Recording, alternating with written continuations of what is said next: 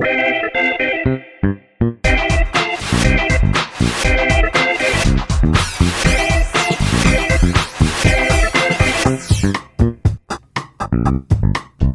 迎收听《标萌》，我是十一，我是梅心。到了年底，我突然之间运气啊，似乎逐渐的在下降。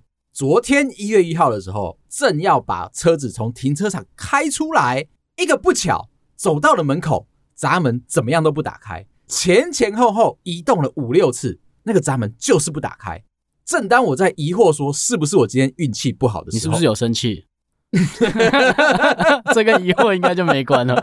好运越来越少啊，生气的程度越来越高。这个时候，我问你，我要对谁生气？管理员啊，有没有这种没品？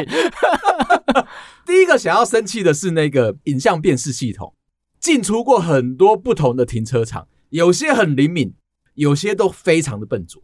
我就想说，是不是我今天运气不好？哦，他不认得法国车啦。对啦，因为我们是相对稀少小众嘛。管理员看到我在那边前前后后的移动啊，他就跑过来关心我，问我怎么了。车窗一摇下来，告诉管理员说：“哎、欸，我被卡在这边的时候，他手就伸出来，告诉我说：‘先点点，十一先生，你没有缴停车费，你还想跑？那你为什么不缴停车费啊？’我忘了，没有想到说 APP 上个月没有跳通知出来给我，鼻子摸一摸，赶快把钱缴完。哦，这是月租的停车场吗？我那是月租的停车场。当天下午接到一通电话，我老婆跟我说，安排的两天一夜的行程。”要被迫取消，同行有人确诊了。之前我是用订房的饭店去刷卡的嘛，可是呢，账号是我老婆的名字，信用卡是我的名字，大家千万不要这样做哦，因为会很麻烦。你是不是遇到很麻烦的事啊？超级麻烦！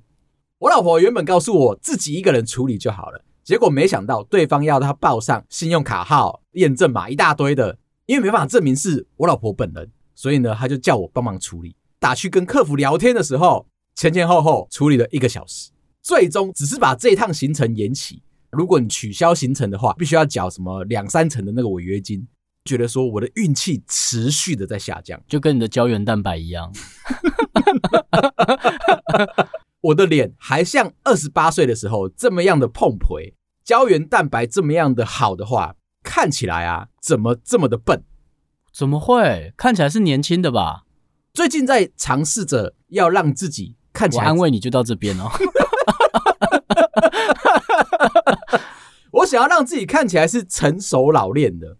昨天跟我女儿去一间宠物餐厅吃饭啊，隔壁桌的年轻人走过来问我说：“哎，不好意思，厕所在哪里？”他把你看成像店员啊？我这个时候我要怎么样说话引导他们啊？做你的工作。那个两秒钟，突然间很窃喜，穿着打扮是年轻人的，长相可能也是少了一点点胶原蛋白，但是我现在应该看起来是一个小小的可爱的小傻子哦。他会不会以为你是老板呢？老板看起来哦，年纪比我大很多，实际上我们跟他聊了天，年纪比我还小一点。听到了那个年轻人问我说厕所在哪里，就感觉到一件事情。持续的这样保持下去的话，这个节目大概可以做到听众朋友们一百二十岁的时候都还听得下去。大家都觉得年纪很小了，我年纪真的非常的小，而且啊，年轻人知道的东西，哎，我就真的没办法再安慰你了。后来呢，我把我今天一整天的那个心情总结了一下，在线上跟大家聊天的时候，有个听众朋友告诉我。是不是因为水逆的关系，让你觉得心情不好？她自己好像也发生了差不多的状况。她跟老公在家里面的时候，浴室的水管堵住了。当下她有两个选择：叫老公去处理，叫水电行来处理。当机立断，马上就跟老公说：“你去旁边坐好，我们马上打电话叫别人来帮忙就好了。”这很特别，不是都应该叫老公先去看吗？她知道她老公的能耐啊。OK，他们是听众，你不可以这样子。直觉是说，老公跑去买了材料，在那边通水管，偷鸡不着蚀把米的话，会不会整个大淹水？最简单的方式，是不是就应该找专业的来处理？老公或者男生啊，我们大家常常会认为说他是万能的，实际上他一定会有一些小小的瑕疵。对，他的大部分都很废。我再跟你讲一个延伸的小故事，就是前两天半夜十一点接到我妈的电话，叫我回家修电视，我就觉得奇怪啊。她告诉我说，我爸爸从晚上七点就开始在修电视，一路修到了晚上十一点都还没有好，看不下去了，拜托我回家帮忙。以一个专业的工程师来说啊，你现在就应该好好的了解到你的客户需要什么样的资讯，就问了一下前因后果，然后我心里面在那边嘀咕一件事情。今天是一个好的老公，把东西拆开来，应该可以好好的装回去。但是我爸爸他就是一个普通人，他有一些小小的瑕疵在。我妈妈说旧的电视坏掉了，刚好前一阵子呢，因为我妈确诊的关系，偷偷买一台新的。这个时候，我爸爸做了一件很好的示范：A B 交叉比对，这个是非常聪明的一个做法。但是他的 A B 交叉比对呢，持续了四个小时，因为他发觉到一件事情。他们总共大概有八种组合，而这八种组合每一次做完，再这么详细，我就把你剪掉。自己适可而止哦。简单的说，就是我爸把电视弄坏了，弄了一个大半夜都不行，所以我就冲回家。刚前面讲过了，可不可以快一点？然后呢？你去了，然后呢？我到了现场，问了一下我爸发生什么事情。有拉封锁线吗？有。我现在必须要把我爸妈从整个这个案发现场隔开来。我爸隔着那个封锁线开始在解释，从晚上七点到十一点当中发生了什么样的事情。一到现场，你有推一下眼镜吗？不只有推，这个时候背景音乐有响起，我的眼镜有反光了一下，让大家知道说我来了。我妈在旁边加油添醋，一直在指责我爸说什么都不会，叫他修个电视也不会，现在还要浪费时间叫儿子来处理。我进入了案发现场，检查了一下，十分钟搞定，离开。重点只是在于说，我爸认为一个东西不能够坏掉，因为他们老一辈人的观念，一台电视买来不能够用三十年。这一间公司黑心。你知道我们的年终为什么上不来了吗？现在的这些数位电器有一个很大的麻烦，你的遥控器可能会有三四只。我买了一个整合型的遥控器，帮他把电视的开关啊、电视盒的开关啊、什么音量啊、转台啊，都帮他设定好了。结果昨天去的时候，那一台整个坏掉。整合成一台，只要用一个遥控器就可以用吗？对，你该不会把绑在一起吧？所以现在我们拉回来到听众的故事，找了水电师傅来啊，花了两千块把水管给通好了，心里面非常的踏实。他知道了一件事情。放过自己。如果刚刚不小心让老公去处理的话，会不会变得跟我爸遇到相同的情形？什么东西都修不好，到了大半夜还找不到人家来帮忙。与其这样，不如把这所有的事情都怪给水逆就好了。而且啊，今年的水逆很特别哦。二零二三年的第一次是从十二月二十九一路到一月十八号，这当中会遇到旅行取消、交通混乱、极端气候。基础设施混乱，建议你避免在水星逆行的期间计划假期。刚好遇到你的诶，我们在聊天的时候，整件事情的脉络全部都展开来了。不是因为水星逆行的话，我的两天一夜的行程怎么会出现问题？哦，你要觉得它很准是吗？我要说的是，人吼常常都会钻牛角尖。这几天一直心情不好，我又觉得说你在生气，你因为这样生气哦。不可以吗？这只是朋友确诊，不是吗？可是朋友确诊导致我们不能够出去玩，我所有的行程都被打乱了。以一个控制狂来说，你认为这件事情可以被发生吗？可以吧，都确诊了。但是我又不能气我朋友，他确诊不是他的错嘛？找不到任何地方可以出气，最后我终于找到答案了啊，是水逆啦！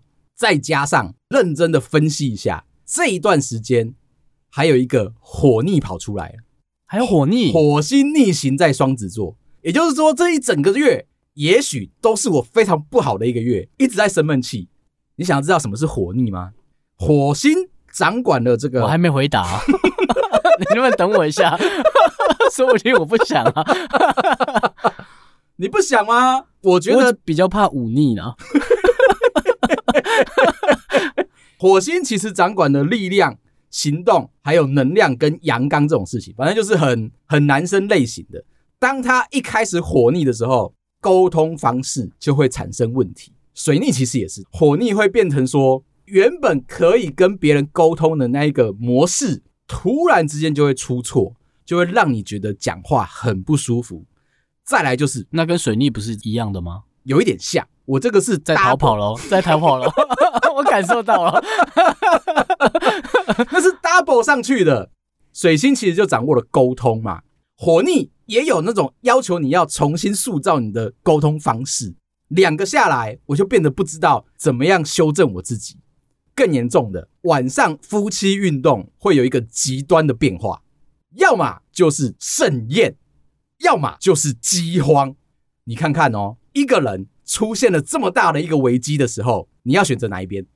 盛宴跟饥荒、欸，哎、嗯，那这是盛宴啊。可是盛宴的话、啊，以我现在的体力，可能会有一些问题。会啊，那你就要去吃任何的这个保养品，吃了一个过量之后啊，也有可能会让你身体生病。饥荒的话，也许可以保持一个健康的状态，因为你不被别人给碰触，身体就会保持一个非常完整的一个感受。那你有觉得我想听吗？这对男生来说很重要吧？像你刚刚这样子，你是选择盛宴，也就是说你对你的体能是有一个。好，我选饥荒，我选饥荒。你不要逃跑，你知道吗？二零二三年啊，大家对眉心有一个崭新的愿望。希望你可以好好聊聊你跟你老婆之间的事情。很多人在问吗？很多人在问。OK，也就是这样子，饥荒了哦。大家会关心说，你的家庭生活在经过这一两年之中有没有什么样不一样的变化？你说改变吗？对，OK，应该是没有哎、欸，我还是想离婚啊。第三个火逆会造成的影响就是。你的思维会加速改变，火星逆行会产生你的思路模糊，必须慢慢的找到生活的平衡点。最重要的，逆多久啊？这一次大概是一个半月左右，撑过这段时间，可能心情就不会这么糟，脑袋也不会这么不清楚，而且又可以好好的做事情。只能够把这件事情怪给水逆跟火逆。讲到了沟通出问题。最近发生了一个小小的新闻，有上了一下版面，大家的讨论度不是很高。我想请问你啊，你去看电影的时候，饮料杯你是放左边还是放右边？这可以上新闻？为什么不能？左边跟右边有差吗？它是一个很大的定义耶。放右边的人坐你隔壁的放左边，你们两个是不是就卡到同一个杯子的位置？怎么了吗？这样子，那一杯要算谁的？位置要算谁的？这个新闻发生在板桥的某一间戏院，刚好有两组人去看了《阿凡达》的三 D，而且是 High Frame Rate。就当后面那个真的很多余，又不是你去看，没有，我要把它解释的比较详细一点。这一次在看《阿凡达》的时候，不知道什么叫做 HFR，女生在、欸、我也不知道哎、欸，在选择戏院的时候嘛，大家都不知道这件事情。啊，如果来问一个男生也不知道的话，会不会像我爸爸一样，就是什么事情都做不好？一般的电影呢，是一秒钟放二十四张，HFR 呢是一秒钟放四十八张。哦，它是两倍，它是两倍的速度，所以你有一种在打。我可以看到两倍的电影吗？是这个意思吗？他只是告诉你说，眼睛在观看的那个流畅度比较丝滑的感觉，就有一种在看电视的感觉。这样会不会更容易头晕啊？所以我到现在还不敢去看，就是因为会三 D 晕。后来呢，这两组人在电影刚开场的时候，找好了位置坐下来。A 男坐在了左边的位置，B 男坐在了右边的位置。A 男买了一杯可乐，放在了他的右手边的这个座位。B 男也买了一杯可乐，但是他想放在左手边的这个座位。他们两个现在卡在同一个杯架上。哦，他们在抢那一个位置。他们觉得那一个杯架个别都是属于他们自己的，因为这样子，他们两个开始在争吵。争吵的时候啊，互不相让，一路的拽着对方的衣领哦，走到了荧幕前，准备要打起来。有这么严重？所以我才要问你啊，这个新闻的主旨就在告诉你，哪一个杯架是属于谁的？这需要想吗？这是我的问题。那他不能就各自放在另外一边吗？戏院的管理人员站出来告诉大家，不用担心，杯架一定是够的。设计位置的时候都会设计左右两边，所以一定会有一个多出来的杯架。那我买两杯呢？他没有算到吧？戏院的工作人员也说，必须要是观众自己去协调。水逆的时候，沟通就会出问题。解决这个状况的话，我们是不是可以在看电影的这个位置放一个仓储式的储存可乐的杯架位置？然后上面有一个小小的按键，今天要喝你就把它按下去，它自己就会从旁边撸出来。是不是可以解决大家的问题？有需要这么专业吗？你知道现在那个电影院啊，他们为了要增加营收，特地都会把这些的位置做一些比较大幅度的改造。所以如果是那种超级 VIP 的，可以躺着的，左边一个位置可以放爆米花，右边一个位置可以放饮料，还有按摩椅在帮你加持，你看起电影来才会舒服。一般的观众如果没有这个的话，是不是就会吵架？而且我老婆在问我一件事情。经过西门町的时候，她告诉我说：“哎，我们很久没有来看电影了。现在的人好像不太在西门町看电影。”她问我为什么，我只能够跟她说：“哦，因为我们已经在西门町。”不要这么地狱，拜托，不干你的事。好啦，我妹最近啊跟我分享了一个小小的故事，是关于她的新同事，叫做婷婷。来上班了之后，一直被所有的同事盯着。手脚比较慢啊，常常会需要同事的帮忙。最大的问题是，她常常粗暴了不讲，然后才默默承认。原本同事之间感情本来很热络，到了现在已经是一种公事公办的状态。婷婷这个人啊，也很识相哦。感觉到大家开始冷漠之后，他连讲话或者是回讯息，都用一种好像有当过兵的那个资格来跟大家说话。像是有一天在群组里面。主管在问说：“哎，大家有没有办法可以加班？”婷婷就回复了一个你听起来好像有点熟悉的语气：“晚间已有事件排程，该员工无法配合加班，造成全体员工工作不便，深感抱歉。造成了任何的不方便的话，请多包涵。”他是营长是吗？怎么这么讨厌呢？可能是比较老练的一个状态啊。阐述这些话语的时候。字都讲的巨细靡遗的，看完了这一篇作文，你是没有资格可以去反驳他的，因为他已经道歉过了，而且他把他的所有的痛苦跟不开心也都一概的把它隐藏下来。还有一次观察到这个婷婷啊，似乎上班的时候电话都不会接，他们公司有所谓的内线，打电话过去，位置上的同事不在，响个五声就会转到别人那边去。我妹就观察，永远都找不到婷婷这个人。有一天，为了要破解婷婷的招式，一边拨着电话，一边看着婷婷。结果，妹真的无聊啊！她又不是老板。我妹的个性其实跟我很像，看到一个公司里面有八卦的时候，她势必会挺身而出，一定要让这间公司有好好的八卦可以分享。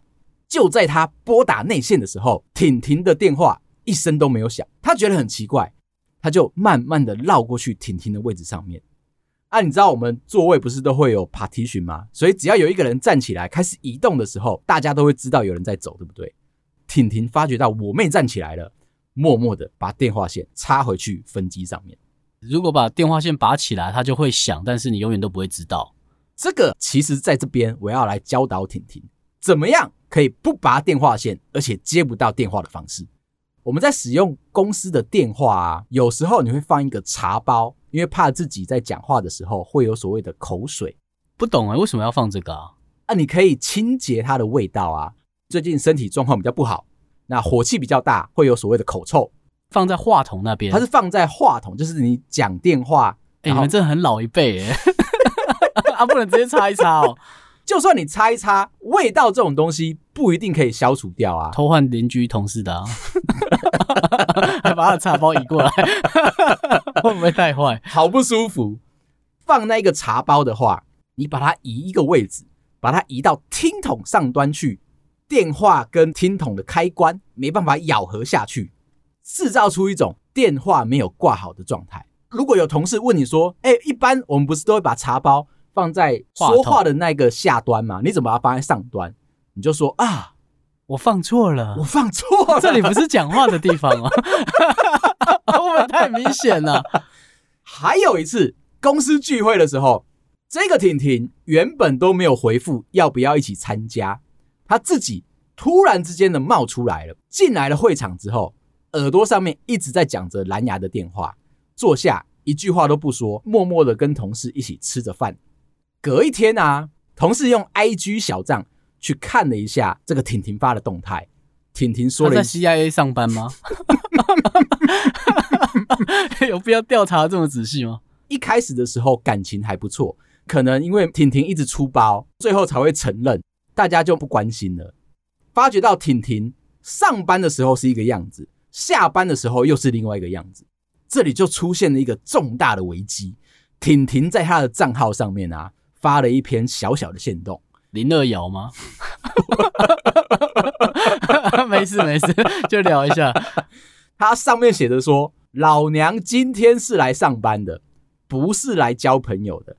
你们这些三姑六婆真的是够了。”发现动了这个时间点啊，刚好是在他们聚餐的那个时间点，所以他其实心态上面似乎跟我们节目有一连贯的一个呼应在哦。这边我再插一个小小的新闻。法国呢，在二零一五年的时候，出现了一个公司不当解雇，而这个解雇的原因呢，相当的令人觉得惊奇。公司说这个员工不够有趣，不愿意配合公司下班之后的聚餐，所以要让他离开这个公司。后来这个员工他就有去找法官求证，然后甚至控诉回去这间公司。他说这间公司很奇怪，要求同仁一定要在下班的时候一起出去玩。不出去玩的话，会扣你的钱。聚会当中啊，会有很多的同性跟异性之间的一些团康活动，让他觉得不舒服，所以他才离职。最后被安的罪名是因为这个人不够有趣。怎么样算有不有趣？这件事情要被谁定义？如果今天是你的主管，那我可能就被勒掉。不能够理解的过程哦。接下来今天的重头戏来了。先前我们不是聊过《初恋》这部日剧吗？包含了我个人自己的亲身经历，然后你不要忘了哦，你的还没有讲哦。OK，因为这样子，你觉得我会觉得亏欠吗？完全没有。你的这个风格树立的非常的明确。今天有很多的听众朋友想要投稿他们的初恋鬼遮眼的故事，这一则我觉得蛮精彩的。一开始以为是一个很欢乐。跟我当初的那个情况一样，越听到后面啊，它其实是一个鬼遮眼的故事。女生是我们的听众，男生他的男朋友身高一百八十公分，长得像何润东。等一下，他们最后有在一起吗？因为是初恋啊，目前的话已经分开一段时间了。好，我知道该怎么做了。两个人其实是国小同学，毕业了之后一直都有跟对方在联络，但是就仅止于是点头之交。女生非常的外向，比较把同学当成是哥们。一路到了大学毕业之后，两个人又在同学会遇到，互相看对方顺眼了，才有机会走在一起。我觉得这种故事的一开头啊，你就会觉得说，哎，这是一个很凄美浪漫的爱情故事。人跟人之间，如果你要看对眼，其实没有那么简单。真的吗？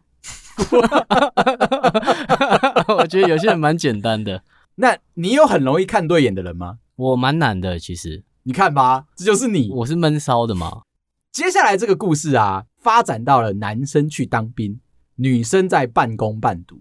有一天半夜的时候，男生打了一通电话来，心里面有很多的话想要说。女生其实心里面有一点不爽，大半夜的，隔天我还要早起。男生坚决不让她把电话放下，因为男生讲了一句很重要的话：其实，在我跟你之间。我还有一个大学的女朋友，哇，那就不想睡了。每当夜深人静的时候，尤其我们在当兵，心里面会有那一种不安全感。你有没有遇过你的同袍在旁边哭，把你哭醒啊？哭醒就太夸张了吧？他在旁边一直啜泣啊，隐隐约约一直听到怪声音，其实有点怕，因为在外岛，转头看有一个人在那边啜泣。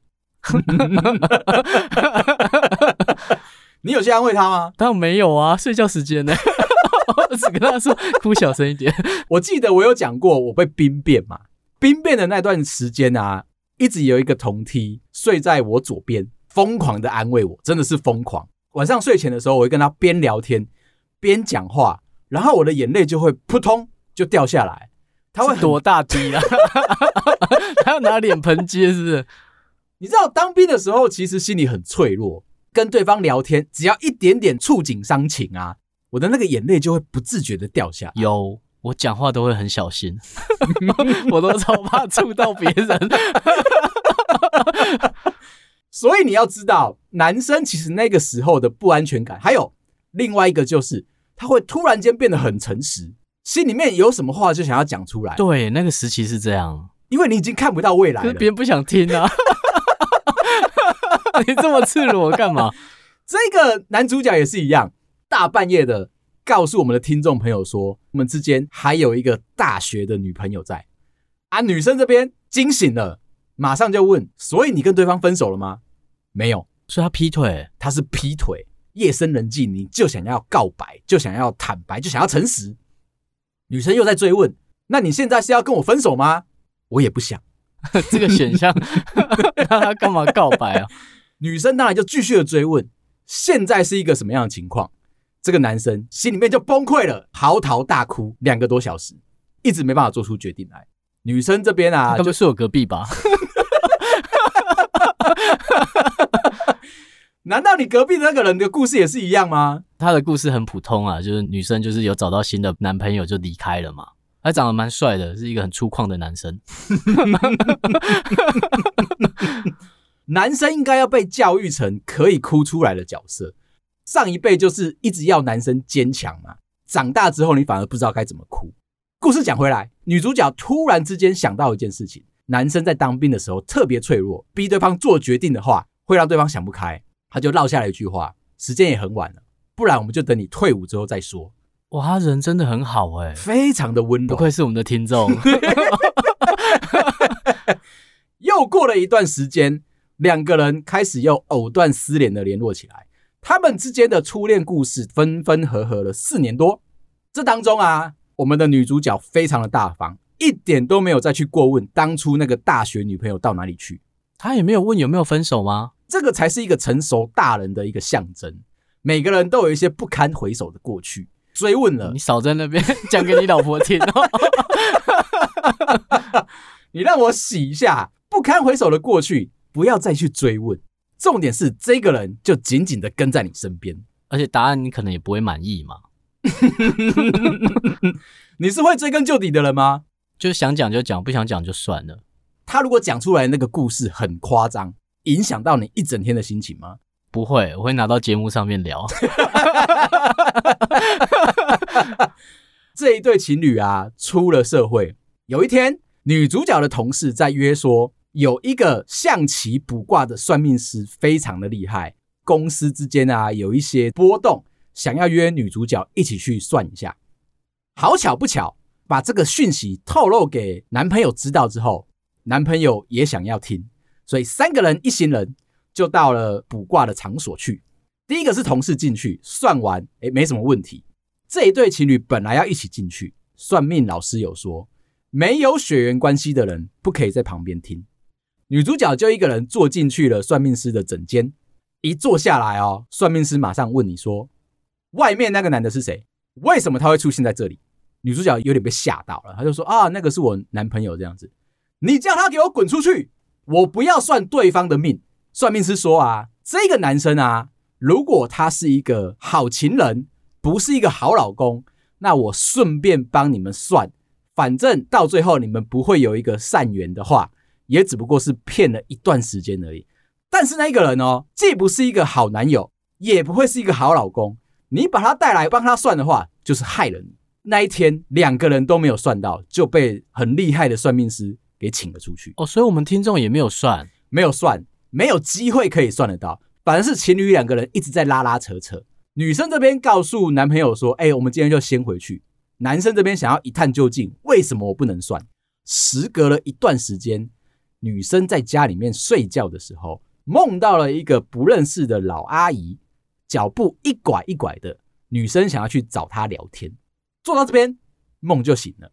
隔天去找朋友聊天的时候，朋友的妈妈也在现场，一把这个梦拿出来聊。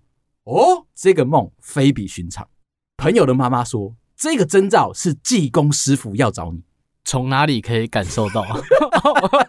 我一直在回想那个梦境里面有什么跟济公有关。朋友的妈妈说啊，一百一百的不是那个老阿姨脚受伤，而是济公师傅喝醉酒。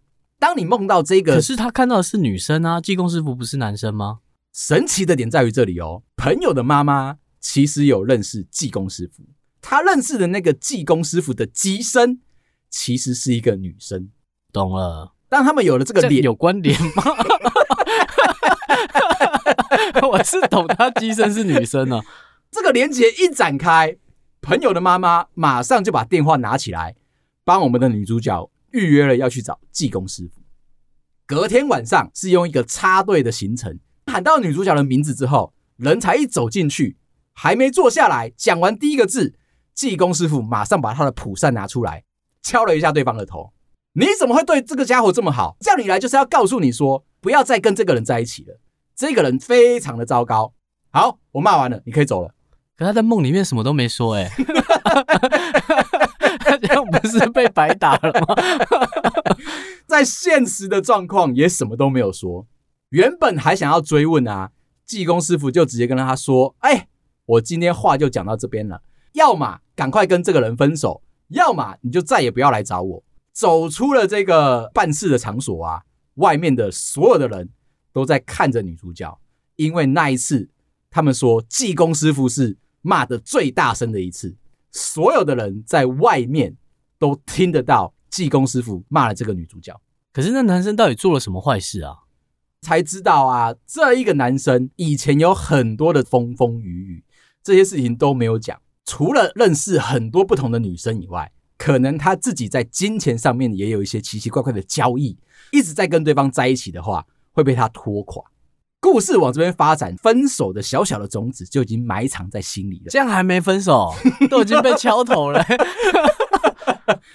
一开始我就定义这是一个鬼遮眼的故事，就他那时候真的很喜欢初恋，其实没有所谓的比较，不知道说这一个人是不是真的如大家说的这么的糟糕。他们又是国小同学。愿意跟你在一起，你一定会把他想象成说命中注定，不只是命中注定，他的人格、他的品性应该都是不会被社会给玷污的。小时候我们两小无猜，长大也可以两小无猜。结果又有一次被同事说，我们最近又认识了一个新的技工师傅，你要不要一起去看一下？女主角跟同事两个人兴高采烈的又到了技工师傅那边，这一次更夸张了，他有戴安全帽。一直被敲头也不是办法。前面还是济公师傅在帮这个同事算嘛。等到女主角一坐进去的时候，瞬间这一个济公师傅换了一个人格，开始在指证女主角说：“你赶快跟这个男生断了这个孽缘，接下来啊，一定要出去交朋友，不管怎么样都比你现在这个好。”听起来有点莫名其妙，除了语气不一样以外啊。重点是在聊的时候，关心的感受已经不是告诉你说这个人不好，而是给你一些方向。听得半信半疑了，离开了现场。等到所有事情都结束之后啊，主事的人突然出来跟我们的女主角说声抱歉，不好意思，刚刚来找你的不是济公师傅，那是谁？月老公公。给他一些谆谆教诲的是月老公公。得到了这个指示之后啊，隔了没几天，两个人的分手导火线就出来了。男生跟女生在吵架的时候，男生很没有礼貌的直接把电话直接就挂掉，女生这边压抑已久的怒气整个爆发出来，最后两个人就再也没有联络。所以这个故事就告诉我们，不要乱挂电话。你敢下在这种地方吗？我们节目跟济公师傅还有跟月老公公非常的有缘，每个人的恋爱多多少少都会遇到一些鬼遮眼的情形，没有关系。遇到任何的问题就来找我们聊天。好了，今天就聊到这。如果你喜欢我们的话，麻烦到各大收听平台帮我们五星点赞、订阅、留言、加分享，感谢大家，拜拜，拜。